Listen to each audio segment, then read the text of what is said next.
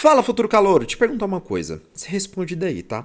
Você acha que um criminoso, né, um serial killer, ele nasce bom? Tipo assim, ele nasce com um coração bom e depois com um contato com a sociedade é que ele fica ruim? O que, que você acha? Ou você, por exemplo, acha que um criminoso ele já nasce ruim, do coração ruim? O que, que você acha? Bom, basicamente, os filósofos contratualistas vão falar sobre isso também em sua teoria sobre o estado de natureza do homem, que já foi tema de duas questões do Enem. Vamos entender esse aqui melhor um pouquinho. Olha só, vamos começar pelo filósofo inglês Thomas Hobbes, que viveu entre os anos de 1588 a 1679, né?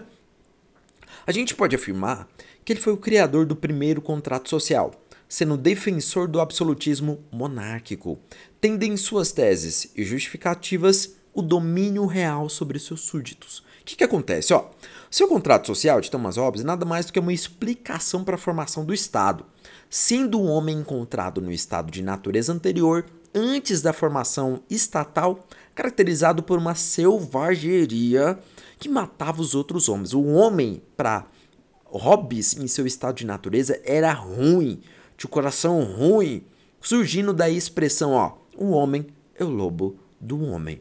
Sendo, portanto, como eu falei, o homem mau no seu estado de natureza.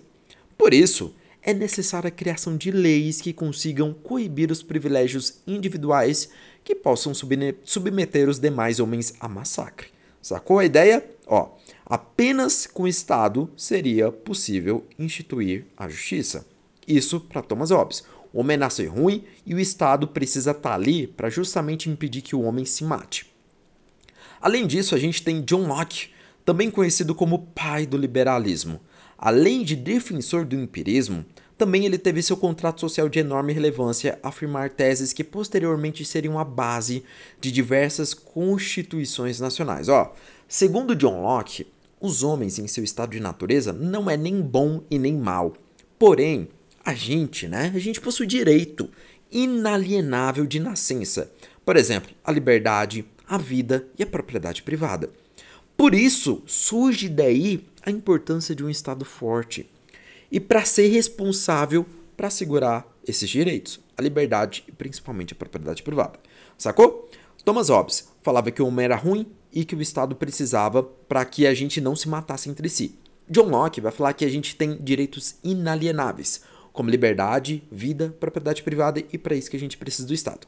Por último, a gente tem Jean-Jacques Rousseau, que foi um filósofo iluminista nascido na Suíça em 1712, falecendo na França em 1778. O contrato social de Rousseau fala que o homem é bom em seu estado de natureza, que é um príncipe. Ao contrário de seus antecessores, sendo o surgimento da propriedade privada a causadora das desigualdades sociais e precursora das intrigas e conflitos. Por isso surge daí a necessidade de haver a criação de um Estado que amenize as disparidades para reduzir os danos oferecidos pela propriedade privada. Sacou a diferença? Ó, Hobbes, o homem é ruim, o coração é ruim. Para isso a gente precisa de um Estado forte para os homens não se matar. Rousseau, o homem é bom do coração, bom. E para isso, o que, que acontece? A propriedade privada fez surgir intrigas e conflitos, essa bosta desse Estado, né? dessa bosta dessa propriedade privada. Já Locke afirma que o Estado precisa assegurar os direitos do homem, né? Como a direito à propriedade privada. Por isso que a gente precisa do Estado. Beleza, futuro calouro? Sacou a diferença dos três? Isso é muito importante na prova do Enem. Já caiu duas questões falando sobre estado de natureza. Estado de natureza, não confunde. Estado de natureza é tipo, você é bom ou você é ruim? Você é. Você é o quê? É isso, sacou? Até o próximo episódio de Filosofia, Futuro Calouro. Tchau, beijinho na bochichinha.